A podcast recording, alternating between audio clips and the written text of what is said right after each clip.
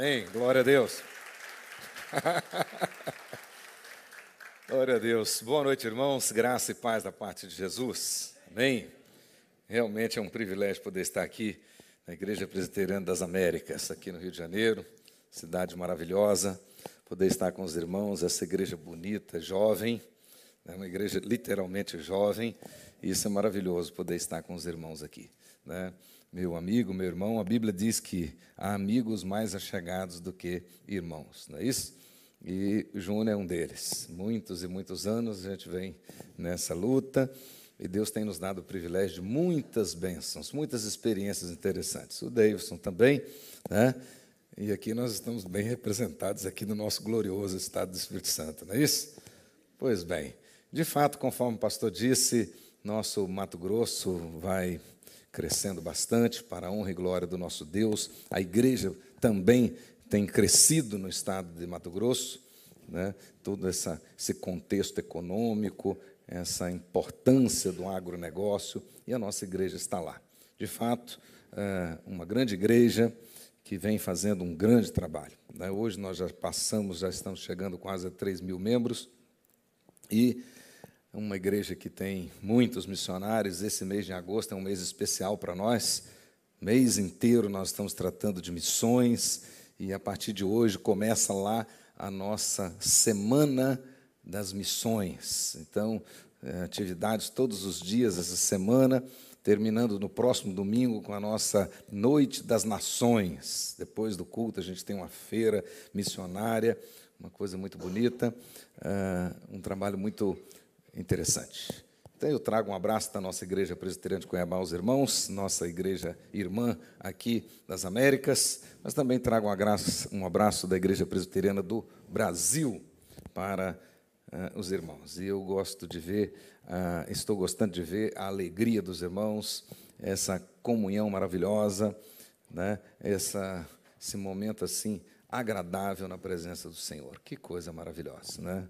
Louvor abençoado, uma igreja alegre, um lugar muito bonito. Há muito tempo eu queria estar aqui e Deus me deu a oportunidade de estar agora com vocês. Muito, muito bonito mesmo. Estão de parabéns, parabéns. E eu quero meditar com os irmãos, convido a todos a abrirem a Bíblia, na carta do apóstolo Paulo aos Tessalonicenses, na primeira carta. Primeira carta aos Tessalonicenses,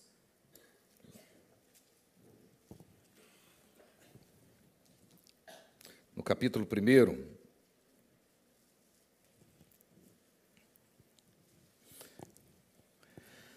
Quero ler com os irmãos esse primeiro capítulo, e que diz assim a palavra de Deus. Primeiro aos Tessalonicenses, primeiro capítulo, do primeiro versículo até o final desse capítulo. Diz assim: Paulo, Silvano e Timóteo, a igreja dos Tessalonicenses em Deus Pai e no Senhor Jesus Cristo, graça e paz a vós outros. Damos sempre graças a Deus por todos vós, mencionando-vos em nossas orações e sem cessar, recordando-nos diante do nosso Deus e Pai da operosidade da vossa fé, da abnegação do vosso amor e da firmeza da vossa esperança em nosso Senhor Jesus Cristo. Reconhecendo, irmãos, amados de Deus, a vossa eleição. Porque o nosso evangelho não chegou até vós tão somente em palavra, mas, sobretudo, em poder, no Espírito Santo e em plena convicção, assim como sabeis ter sido nosso procedimento entre vós e por amor de vós. Com efeito, vos tornastes imitadores nossos e do Senhor, tendo recebido a palavra, posto que em meio a muita tribulação, com alegria do Espírito Santo de sorte que vos tornastes o modelo para todos os crentes na Macedônia e na Caia porque de vós repercutiu a palavra do Senhor, não só na Macedônia e Caia, mas também por toda parte se divulgou a vossa fé para com Deus, a tal ponto de não termos necessidade de acrescentar coisa alguma. Pois eles mesmos, no tocante a nós, proclamam que repercussão teve o nosso ingresso no vosso meio e como, deixando os ídolos, vos convertestes a Deus para servirdes o Deus vivo e verdadeiro, e para guardardes dos céus o seu Filho, a quem ele ressuscitou dentre os mortos, Jesus, que nos livra da ira vindoura. Amém? Que o Senhor aplique em cada coração aqui hoje as poderosas lições da palavra dele. Senhor Deus, Pai querido, em o nome de Jesus, agradecemos-te imensamente o privilégio desta noite, desse dia abençoado, de podermos estar aqui na casa do Senhor, cantar louvores ao teu nome, podermos adorar o Senhor na beleza da tua santidade, podermos, ó Deus, ouvir da tua palavra e termos essa convicção de que o mesmo Espírito Santo que a inspirou haverá de iluminar a nossa mente para tirarmos proveito da palavra santa.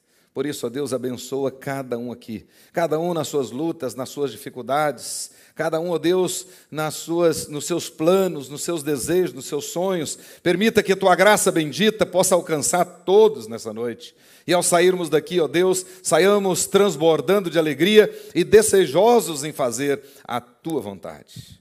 Ó Deus querido, que de fato nós que já fomos, ó Deus, alvos da tua graça, sejamos agora, ó Deus, ah, de fato ah, proclamadores dessa graça, transmissores dessa graça. Ajuda-nos, ó Pai. Muito obrigado por essa igreja. Permita, Senhor, que os pastores dessa igreja, o conselho, os membros, os que foram ah, estão sendo recebidos, permita, Senhor, que a graça bendita do Senhor seja multiplicada sobre a vida de cada um teu nome aqui possa crescer e ser cada vez mais adorado nesse local. Ó Deus, em nome de Jesus, permita também, ó Deus, que esta igreja possa testemunhar desta graça bendita dia após dia, para honra e glória do nome santo do Senhor. Em o nome de Jesus, para a honra e glória de Jesus. Amém. Glória a Deus. Muito bem, meus queridos irmãos, ah, eu fiz questão de fazer uma pequena pesquisa a respeito da Igreja das Américas e eu observei uma coisa muito interessante. Né? O amor é a nossa marca. O amor é a nossa marca. Somos uma igreja com tempero carioca, uma família vivendo o cristianismo por toda a cidade. Gostamos de estudar, de cuidar, gostamos de abençoar e de servir. Somos uma igreja reformada que tem o Evangelho no centro da sua vida. Somos a igreja presbiteriana das Américas. Por causa dessa visão estratégica, senti no meu coração o desejo de compartilhar com os irmãos ah, algumas lições a respeito dessa igreja cristã da Tessalônica, uma jovem igreja também e que através dela nós temos muita coisa a aprender. Ela de fato tem muitas lições para nós. E eu entendi ser oportuno meditar com os irmãos a respeito das experiências desta igreja da Tessalônica. Por isso, ah, de fato, eh, hoje estou muito alegre de poder estar com os irmãos. Né? Assim, esta igreja jovem, nossa igreja presbiteriana das Américas, como jovem era esta igreja da Tessalônica, para a qual, para a qual o apóstolo Paulo escreveu duas cartas. E certamente nós temos muito a aprender com elas. Estas cartas escritas aos Tessalonicenses ah, têm, de fato, ensinamentos poderosos e, com certeza, Espírito Santo eh, trará essas lições importantes para o nosso coração nesta noite. Amém, queridos irmãos? Muito bem. Esta uh, igreja, com certeza, era formada de pessoas, de pessoas que foram alcançadas pela graça e transformadas em testemunhas dessa graça. Na visão do apóstolo Paulo, de Silas e Timóteo, conforme diz o nosso texto, os três missionários que chegaram naquela região, a despeito das adversidades, aqueles irmãos haviam de fato nascidos em Cristo Jesus para Cristo Jesus. Consequentemente, eles morreram para o mundo, mesmo estando no mundo, vivia para agradar o Senhor Jesus. De fato, alvos da graça e transformados em testemunhas da graça. Pessoas que foram eficazmente chamadas pelo sacrifício de Cristo e imperativamente enviadas para um sacrifício por Cristo. Chamadas pelo sacrifício de Cristo e enviadas para um sacrifício por Cristo. Por isso que a temática dessa carta, o pano de fundo dessa carta, ah, era esta preocupação do apóstolo Paulo, essa, esse desejo de animar aqueles irmãos, de exortar aqueles irmãos, de desafiar aqueles irmãos a continuarem a testemunhar dessa graça, a despeito das adversidades, a despeito das lutas, a despeito das perseguições que já surgiam naquela época.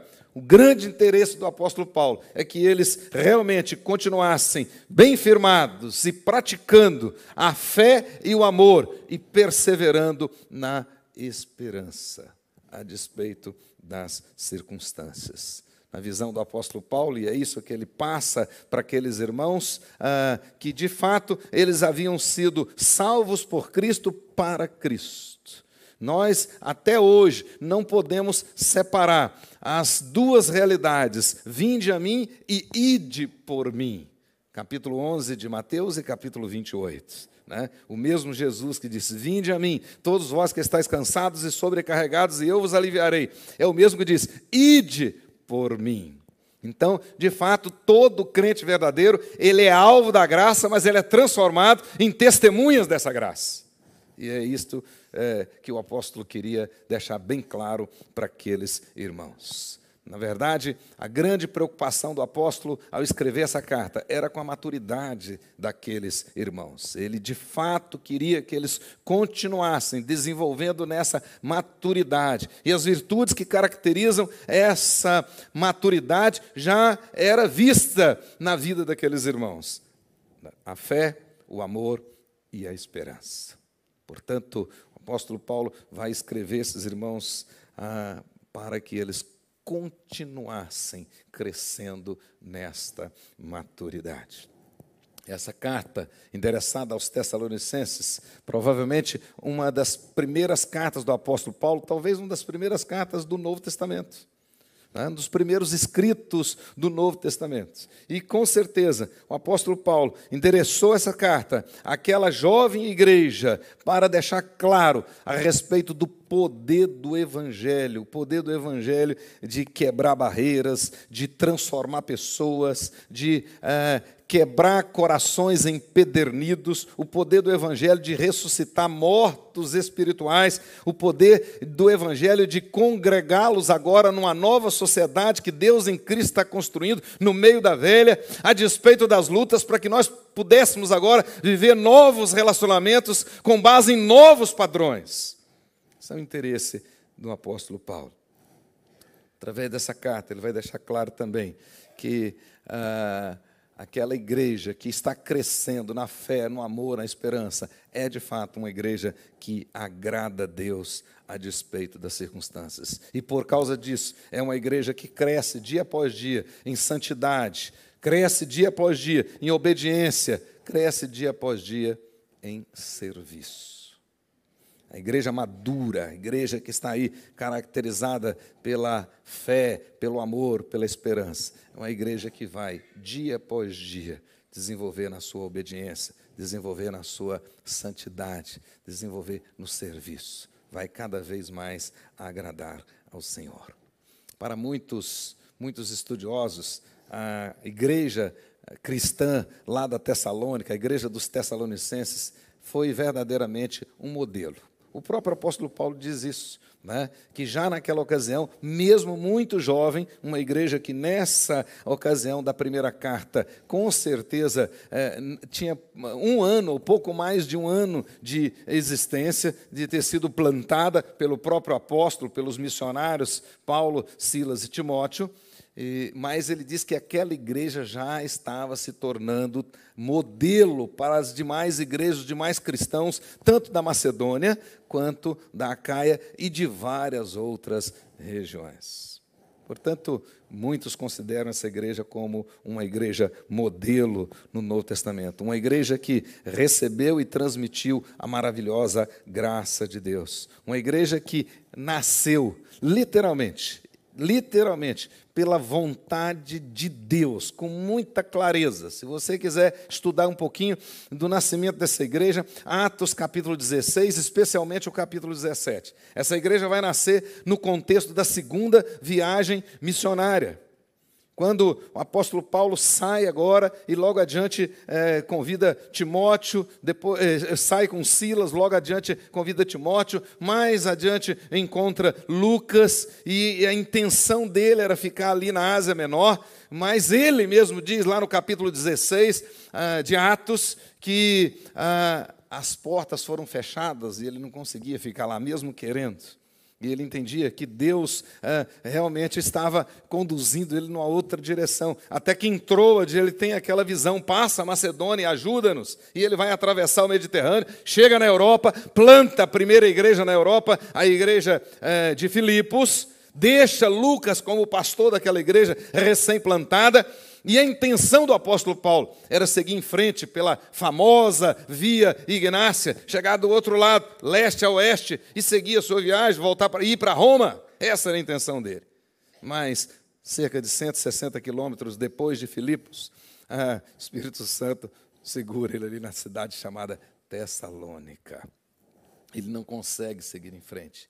E a Bíblia vai dizer, lá já em Atos 17, que Paulo fica ali é, três sábados, ele vai à sinagoga pregando. Não significa literalmente que ele tenha ficado apenas três semanas naquela, naquela cidade. Talvez tenha ficado três meses naquela cidade, mas três vezes ele esteve pregando lá, de fato, na sinagoga. Tinha muitos judeus naquela cidade. E o texto vai dizer, no capítulo 17 de Atos, especificamente no verso 4, que muito muitos judeus se converteram, muitos gregos piedosos se converteram e muitas mulheres de alta posição também se converteram. A igreja nasceu ali e nasceu debaixo de muita perseguição.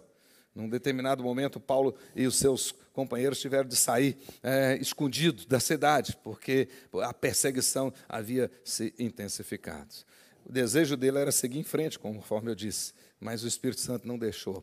Ele teve de descer. Chega na Bereia, depois mais um pouco chega em Atenas, ainda no capítulo 17, Paulo prega aquele poderoso sermão, eh, bem filosófico, lá de Atos 17 e Deus o usa poderosamente. Mas ainda em Atenas, preocupado com esses irmãos, com essa igreja recém-nascida, recém-plantada, Paulo então pede a Timóteo para voltar para conferir aqueles irmãos, para saber como eles estavam e como estava a perseguição, as dificuldades, as adversidades naquela região. Timóteo volta para observar os irmãos da Tessalônica. Paulo segue a sua viagem, vai para Corinto. E, e Timóteo vai encontrar com Paulo mais tarde em Corinto. E leva as notícias para Paulo a respeito daquela jovem igreja. E as notícias parte daquelas notícias, ou a maior parte das notícias, da, da, daquele relatório de Timóteo, foi assim extremamente positivo. Né? E aquilo encheu o coração do apóstolo, do missionário. Ele ficou muito alegre. Mas também eh, Timóteo levou, eh, colocou no seu relatório algumas notícias preocupantes. E por causa disso, Paulo então escreve essa primeira carta. Então, aquela igreja tinha, né, como eu disse, talvez pouco mais de um ano, nem um ano talvez.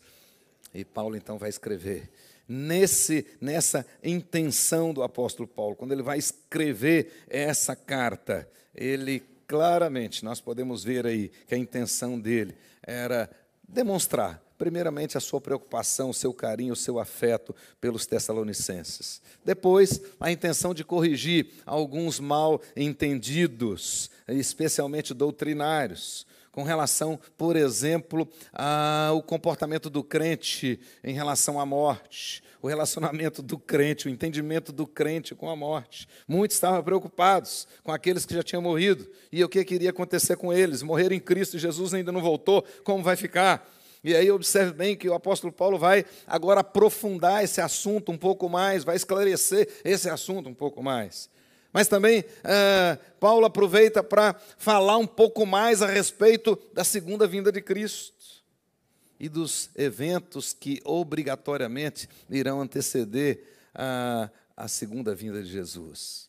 E ele então escreve, trata desse assunto. Mas nós podemos ver também que nas, no relatório de Timóteo, Timóteo já trouxe também alguma preocupação com alguns judeus que começaram a espalhar lá na igreja ah, uma certa, ah, uma, umas, uns comentários malignos a respeito do apóstolo Paulo, questionando a sua autoridade apostólica e levianamente espalhando no meio do povo que, na verdade, eh, Paulo era um interesseiro e ele estava atrás de ganhos, de algum lucro, de um eventual lucro. E Paulo, então, vai ah, escrever também para ah, defender a sua autoridade apostólica e ah, corrigir aquela situação, aquela maledicência que já estava causando alguma divisão no seio da igreja. Mas fica claro para nós que, sobretudo, o grande objetivo do apóstolo Paulo, a preocupação dele com essas cartas era, de fato, a maturidade daqueles cristãos. Ele, de fato, estava preocupado com a maturidade. Ele queria que aqueles irmãos crescessem cada vez mais e se tornassem cada vez mais crentes maduros. Mesmo, mesmo o próprio apóstolo dando testemunho deles, que eles já estavam dando prova da eleição. Versículo 4.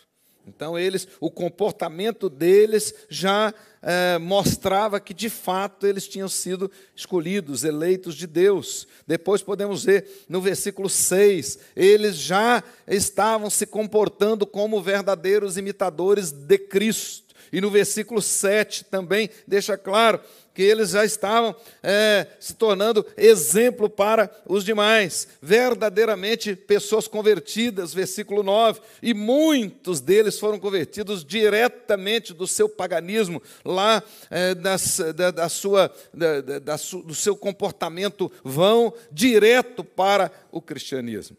Muitos deles. A despeito disso, a preocupação do apóstolo Paulo é que eles amadurecessem, que eles se fortalecessem, crescessem cada vez mais nessa maturidade.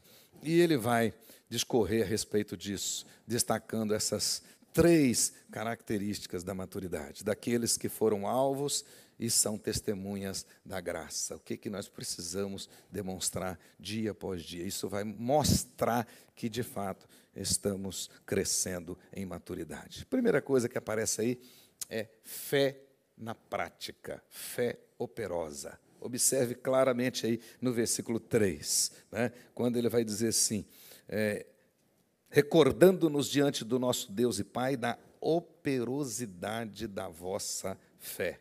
Numa outra tradução, como vocês puseram em prática a sua fé.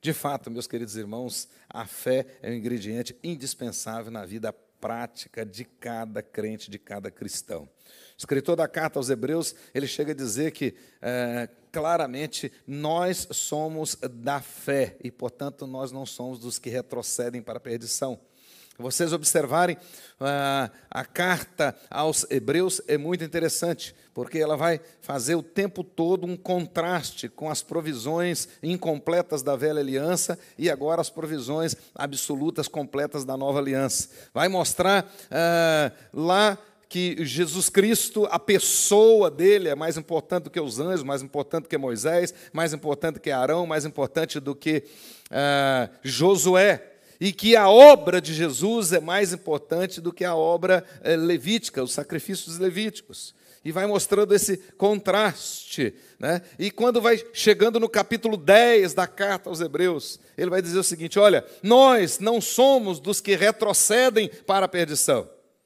nós somos da fé. Da fé. E o justo verá por fé, citando Abacuque. Mas aí ele faz essa transição e entra no capítulo 11, que é o famoso capítulo da fé. E vai dizer lá que sem fé é impossível agradar a Deus. Porque é necessário que todos aqueles, todos aqueles que se aproximam de Deus, creia que Ele existe, que Ele é galardoador dos que o buscam. Versículo 6 do capítulo 11. Portanto, ah, fica claro para nós que nós precisamos, dia a dia, em, todas as, em todos os momentos da nossa vida, mostrar a nossa fé. Quando Paulo escreveu aos Filipenses, igreja vizinha aqui dos da, da Tessalônica. Quando ele escreve, ele disse assim: ó, indo ver-vos, ou estando ausente, ouça no tocante a vós outros, que estáis firmes, lutando juntos pela fé evangélica. E nesse contexto, Paulo está falando a, da fé que ele está falando aqui, é exatamente a prática do Evangelho. É você viver o Evangelho, é você ser voz e vida do Evangelho. E é isso que nós somos desafiados. E essa era a preocupação do apóstolo Paulo com aquela jovem igreja da Tessalônica, que aqueles irmãos pudessem, na prática, viver cada vez mais a fé, o Evangelho que ele tinha anunciado para aqueles irmãos. Esse é o nosso desafio ainda hoje, viver essa fé na prática, colocar em prática a nossa fé, porque de fato o justo ele vive pela fé. E é a fé que vai fazer, a, a fé prática, prática, é que vai fazer pessoas simples se tornarem ser humanos extraordinários. É isso que Tiago fala no capítulo 5 da sua carta usando o exemplo de Elias. E ele diz: Elias era um homem comum como nós. Mas a fé de Elias o destacou, levou para uma categoria de extraordinário. Ele orou e não choveu, ele orou e choveu. A fé na prática, na prática, mais do que nunca, nós precisamos viver essa maturidade, viver a fé na prática, mais do que nunca. Precisamos, de fato, ser cristãos práticos, ou seja, viver essa fé. Aquilo que você crê, você viver. Na visão do apóstolo Paulo, ele entendia exatamente isso. O que forma o caráter do cristão é o seu credo. É exatamente a nossa fé que vai realmente mudar o nosso comportamento. E as pessoas precisam ver isso através das obras. Hoje foi citado aqui os trabalhos da igreja lá no semiárido nordestino, especialmente da Bahia, e tantos outros lugares, aqui mesmo, nos bolsões de pobreza das grandes cidades. É dia após dia. É através dessas obras que nós vamos mostrar a nossa fé na prática, a misericórdia de Deus, como as pessoas lá fora vão entender e vão ver a misericórdia de Deus, através da vida da igreja. Então, mesmo sendo uma igreja jovem, ela já impressionava o apóstolo Paulo, né? ao ponto dele escrever: Como vocês puseram em prática a fé. De fato, é assim que nós precisamos viver. E fé é você crer e viver isso que Deus, de fato, ah, pode fazer, que Deus quer fazer, que Deus já fez. Isso é fé. E nós precisamos colocá-la em prática. Mas a segunda característica que aparece aí, né, a segunda virtude que mostra essa maturidade que Paulo estava querendo que eles crescessem cada vez mais nelas, para cada vez mais serem maduros, é o amor. Diz claramente aí, né, ah, ainda no versículo 3, da abnegação do vosso amor. Uma tradução mais literal, como o amor de vocês os fez trabalhar tanto. Como o amor de vocês os fez trabalhar tanto. É claro que a palavra que Paulo está usando aqui tem a ver com o amor sem hipocrisia, o amor é, genuíno, o amor sem segundas intenções. Certamente o fruto do Espírito. E, portanto, esse amor só pode ter aqueles que foram alvos da graça e transformados em testemunhas da graça. Esse amor, realmente, né, que o Espírito Santo encheu o nosso coração desse amor. A igreja tem que ser, de fato, conhecida como uma comunidade de amor. Então, na nossa, no nosso planejamento estratégico, na nossa visão estratégica aqui da Igreja das Américas, diz lá claramente: o amor é a nossa marca. E de fato, a igreja tem que ser identificada pelo amor. E lá na chamada igreja primitiva, no, nos primórdios da igreja cristã, quando eles se reuniam em algum lugar, em alguma casa, debaixo de alguma árvore, as pessoas que observavam aquilo comentavam: Vejam como eles se amam.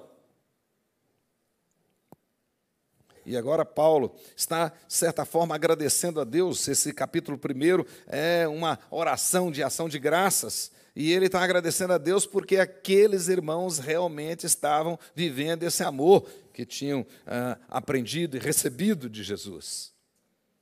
E nós, da mesma forma, somos desafiados a isso. Segundo o apóstolo Paulo, é o amor que faz a igreja trabalhar. Então, o pastor pode fazer qualquer tipo de exercício aqui, etc. e tal. Não adianta. Se o amor não inundar o seu coração, você não vai ser diferente e não vai fazer a diferença. É exatamente isso que aconteceu nos dias, por exemplo, de Neemias, de Esdras e Neemias. Neemias na reconstrução do muro, capítulo 4, versículo 6 do livro de Neemias, diz lá: porque o povo tinha o coração no trabalho numa outra tradução, porque o povo tinha ânimo para trabalhar. Mais uma tradução que mais me chama a atenção, porque o amor fez aquele povo trabalhar. Então, realmente, sem dúvidas, quem realmente ama, quem ama, quem faz com amor, esse sim, ele investe o melhor do seu ser e do seu ter. Quando você realmente faz com amor, quem faz com amor, tem o coração na obra e a obra no coração. Quem tem o coração na obra e a obra no coração, ele investe o melhor do ter e o melhor do ser. O melhor dele e o melhor daquilo que ele tem.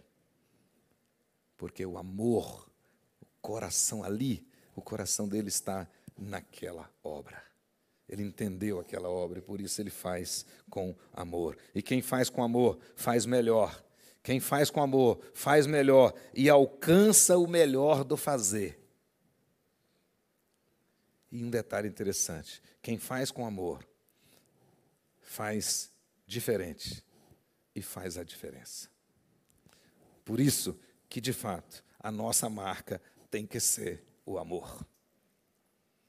Nossa marca tem que ser o amor. Nós precisamos ser uma comunidade daqueles que se amam e que foram amados por Jesus e revela esse amor agora para o mundo. Então, essa era a grande preocupação do apóstolo Paulo. É claro, conforme eu disse, ele usou a carta também para fazer aquelas correções, aprofundar aqueles assuntos doutrinários, se defender daquelas falsas acusações, mas a grande preocupação dele era com a maturidade daqueles irmãos, para que eles pudessem continuar crescendo, transbordando na prática da fé, na prática do amor e perseverantes na esperança em Cristo Jesus. E aí o texto termina dizendo: claramente para nós e da firmeza da vossa esperança em o nosso Senhor Jesus Cristo. Uma tradução mais literal: como é firme a esperança que vocês têm em nosso Senhor Jesus Cristo.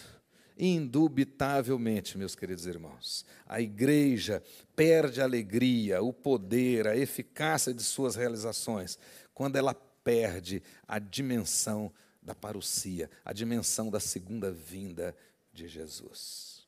Quando ela perde a dimensão do céu, ela de fato perde a alegria, ela perde a sua eficácia, ela perde a sua essência. Winston Churchill já dizia o seguinte, grande estadista eh, britânico, eh, na época da Segunda Guerra Mundial, ele dizia o seguinte, que a Inglaterra estava entrando num período de decadência. Por quê? Porque nos púlpitos não se falava mais nem sobre o céu e nem sobre o inferno. E por causa disso as pessoas não tinham desejo de ir para o céu e não tinham medo de ir para o inferno. E em virtude dessa falta de pregação sobre o céu e o inferno, né, ninguém mais se lembrava que um dia Jesus vai voltar. E quando a igreja perde de vista que Jesus está voltando, ela perde a sua eficácia. A esperança em Cristo, na visão do apóstolo Paulo, ela aumenta a força do crente, ela habilita o crente para ser paciente, para enfrentar as tribulações com perseverança. Aliás, é exatamente isso que ele ensinou aos romanos depois de ter falado de todas as grandes doutrinas do cristianismo, as famosas doutrinas da graça, lá em Romanos capítulo 1, do versículo 18 até o versículo até o capítulo 11, então toda aquela parte doutrinária, depois de falar todas as a, a, a profundidade daquelas doutrinas. Ele chega agora no capítulo 12 da carta aos Romanos, a parte prática, e ele vai lá mostrar as virtudes recomendadas. E no capítulo 12, no versículo 12, ele vai dizer claramente lá: alegrai-vos na esperança. Em virtude disso, sede pacientes na tribulação e perseverai na oração. Então, a igreja quando de fato ela entende conscientemente, ela espera com alegria, quando ela tem essa esperança cada vez mais abundante, ela de fato estará habilitada para enfrentar as tribulações com paciência e perseverança. A esperança é fonte de consolo, ela procede da fé e fortalece o amor. O crente que tem essa convicção. O crente que sabe em quem ele crê, ele vai poder dizer como Jó disse: Porque eu sei que o meu redentor vive, e por fim se levantará. E Paulo também: Eu sei em quem tenho crido, estou certo que ele é poderoso para guardar o meu tesouro até aquele dia. É essa convicção que vai encher o nosso coração para nós enfrentarmos todas as adversidades esperança que Paulo está falando aqui, e da qual ele sempre falou, e, e, escrevendo aos Romanos, ele falou bastante também, é essa esperança da salvação, essa certeza de que em Cristo nós, de fato, estamos seguros. Essa certeza que ele vai dizer logo adiante aqui no capítulo 5, ainda dessa primeira carta, versículos 9 a 11, ele vai dizer: certeza de que Deus não nos destinou para a ira, mas para alcançar a salvação mediante Jesus Cristo.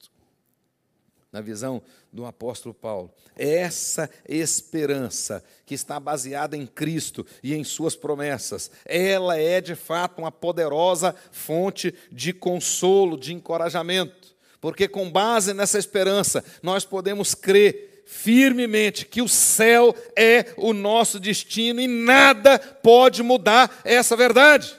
Nada. John Banner dizia que a Bíblia é uma joia preciosíssima. E que Romanos 8 é a pérola dessa joia. Ele dizia isso.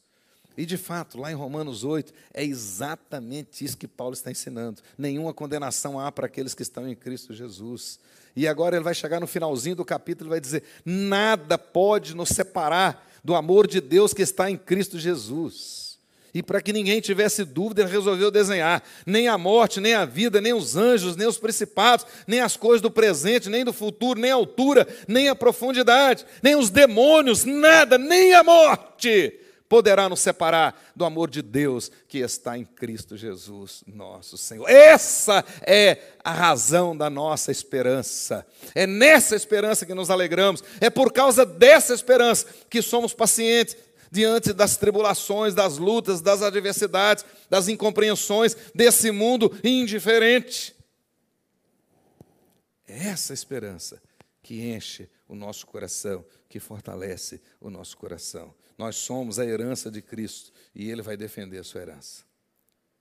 Ele mesmo disse várias vezes no Evangelho, segundo João, capítulo 6, capítulo 17, capítulo 18, várias vezes vai dizer: daqueles que o Pai me deu, nenhum se perderá. Nenhum. Nenhum. Então nós podemos ter essa esperança. Essa esperança tem que encher o nosso coração. Nós podemos ainda hoje dizer como Abacuque, ainda que a figueira não floresça, nem haja fruto na vide, e o produto da oliveira minta, e os campos não produzam mantimento, e as ovelhas sejam arrebatadas do aprisco, e nos currais não haja gado, eu me alegro no Senhor porque eu sei em quem tem crido. Essa é a verdade. Nós estamos vivendo dias difíceis, mas mais do que nunca nós precisamos, mais do que nunca nós precisamos crescer em maturidade. Ou seja, viver essa fé, viver esse amor e fundamentar a nossa esperança cada vez mais. Cada vez mais. Então, na verdade, a igreja do Senhor Jesus, ela já é vitoriosa. Deus já a vê triunfante. Embora sejamos ainda hoje militantes, Ele já nos vê triunfantes. Portanto, independente do que está acontecendo, independente das questões políticas, sociais, econômicas, disso, daquilo outro, independente da bolsa, se ela sobe, se ela cai, se o dólar eh, valoriza ou não, independente de qualquer coisa. Jesus já venceu. E nele nós somos mais que vencedores. Então, de fato, a nossa marca tem que ser o amor, a nossa marca tem que ser a fé, tem que ser a esperança. Todos os dias, todos os dias nós precisamos viver essa fé, todos os dias nós precisamos viver esse amor, e todos os dias nós precisamos fundamentar o nosso coração nessa esperança. É essa esperança que vai encher o nosso coração de alegria, mesmo nesse mundo de tristezas. Porque essa esperança faz o crente olhar adiante, olhar para cima. Porque em breve Jesus voltará. A fé, o amor e a esperança são essas virtudes que estimulam o evangelismo. Então, uma igreja que tem crentes maduros, e por isso que eu disse que fica claro que o pano de fundo das cartas aos Tessalonicenses, a preocupação do apóstolo era com a maturidade daqueles crentes. Fica claro, porque Paulo sabia né, que os crentes maduros, ou seja, aqueles que praticam, que vivem essas virtudes, a fé, o amor, a esperança, então, a fé, o amor, a esperança estimula o evangelismo. Uma igreja realmente que vive na prática a fé, ela sabe que vai alta a noite, vem chegando o dia e a nossa salvação está mais perto do que quando no princípio cremos. Então nós precisamos andar rápido, rápido. Não, não podemos mais nos dar o luxo de ficar lá na praça dando milho para os pombos. Não! Absolutamente não. Nós precisamos andar rápido. Né? Precisamos viver esse amor. Mais do que nunca. Né? Mais do que nunca. Nossa, nosso amor na prática precisa falar mais alto do que as nossas palavras. Muito mais. Muito mais.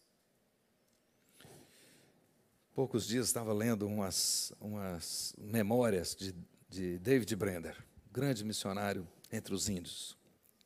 E ele tinha um compromisso com Deus de que, pelo menos para uma pessoa durante o dia, ele tinha que falar do amor de Cristo.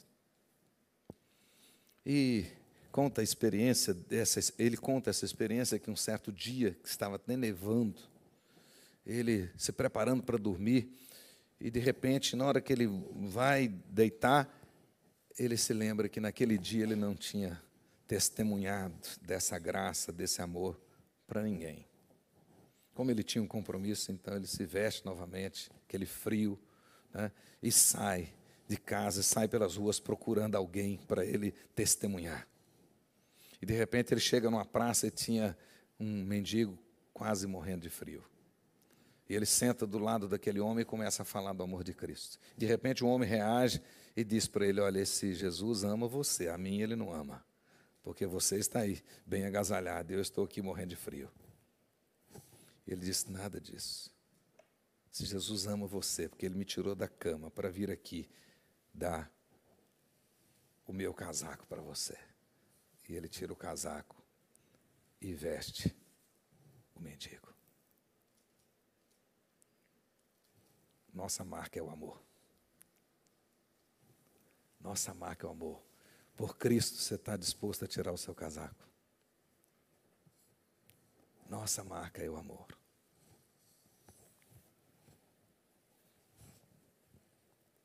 Fé, o amor e a esperança estimula o evangelismo, promove a santidade, fortalece a comunhão. Fortalece a comunhão no mesmo texto que o escritor da carta aos Hebreus fala da fé, fazendo a transição do capítulo 10 para o capítulo 11, ele vai dizer: Não deixeis de congregar como é costume de alguns. Uma das coisas que nós professamos na nossa teologia reformada e lá no nosso planejamento estratégico da Igreja das Américas, diz lá que nós somos uma igreja reformada, é a comuna santora, é a comunhão dos santos, que é importante. Então, uma igreja madura, que pratica a fé e o amor, ela tem prazer na comunhão, estar juntos, crescer juntos, aprender juntos, chorar juntos. Quem tem muito não tem sobra, quem tem pouco não tem falta. Essa era a preocupação do apóstolo Paulo com aquela igreja. Mas também podemos ver que quando nós somos maduros e crescemos nessas virtudes, na fé, no amor e na esperança, nosso culto, de fato, ele se torna abençoado e abençoador. Verdadeiramente, verdadeiramente, vamos adorar a Deus. Adorar a Deus. Muitos cultuam, mas não adoram. Mas os que adoram saem daqui diferente e fazem a diferença, a despeito do mundo indiferente. Faz a diferença. Esse, essa era a obrigação, é, era a preocupação do apóstolo Paulo. E nós também. E é a única maneira, maturidade cristã, é a única maneira, única maneira de agradar a Deus e de se viver com dignidade no meio desse mundo indigno. Maturidade cristã é o que nós precisamos. Cristãos práticos. Práticos. Alguém já disse que um cristão teórico é um ateu prático. Mas nós precisamos de cristãos práticos. Feche os seus olhos. A nossa marca é o amor. Somos uma igreja que gosta de abençoar, de servir. Somos uma igreja que gosta de cuidar, de acolher, porque a nossa marca é o amor. Somos uma igreja que pratica a fé, o Evangelho, vive o Evangelho.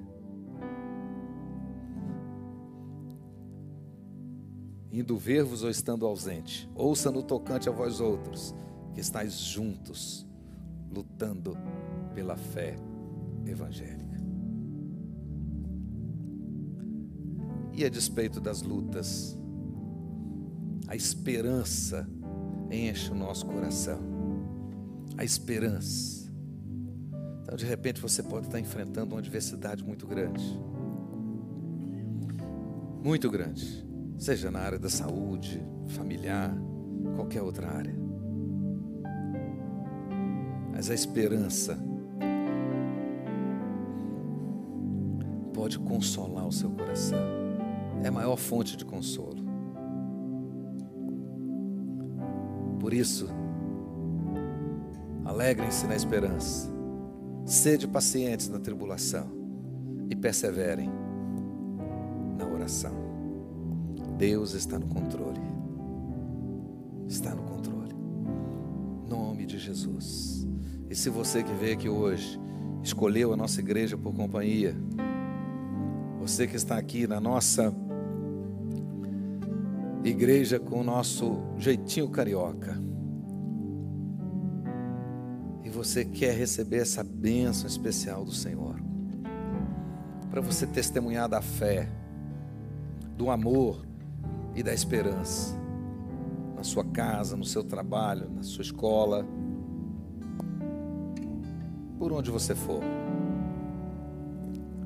Acho que tem espaço suficiente aqui. Você pode vir à frente para nós orarmos com você. Se você está aqui hoje, está passando por uma enfermidade, a Bíblia diz: chama os presbíteros da igreja, a oração da fé levantará o enfermo. Então, os presbíteros vão estar aqui, os docentes, os regentes, e nós vamos orar com vocês nome de Jesus. Aqui, essa casa é casa de oração e oração para todos os povos, todas as pessoas. Pode vir aqui em nome de Jesus. E que o Espírito Santo de Deus esteja enchendo o seu coração dessa disposição de viver na prática a fé cristã. De ser instrumento do amor de Deus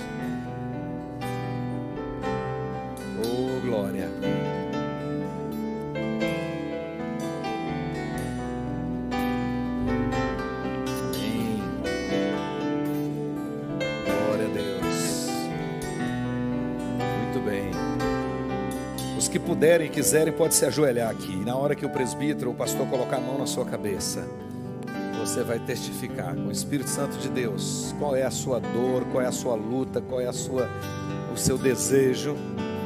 Nome de Jesus. Aquilo que está no seu coração. Peça com fé, em nada duvidando. Deus tem todo o poder e agindo o Senhor, ninguém pode impedir. Essa é a verdade. E Ele está neste lugar. Glória a Deus.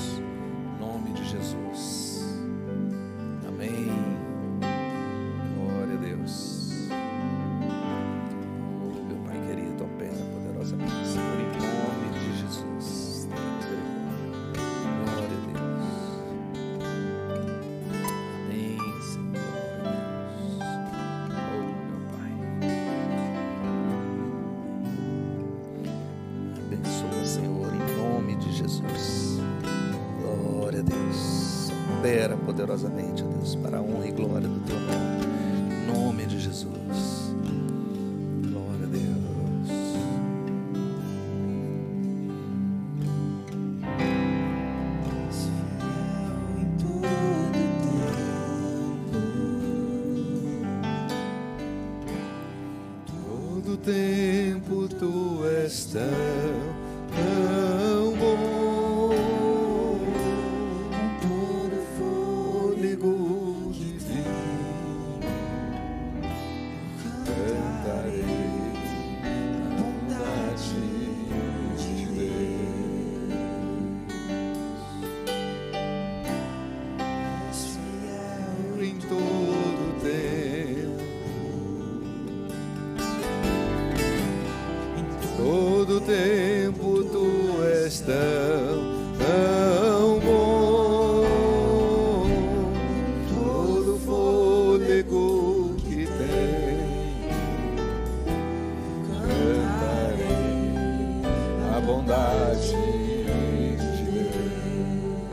pode ficar de pé e erguer as mãos assim, abençoando esses irmãos.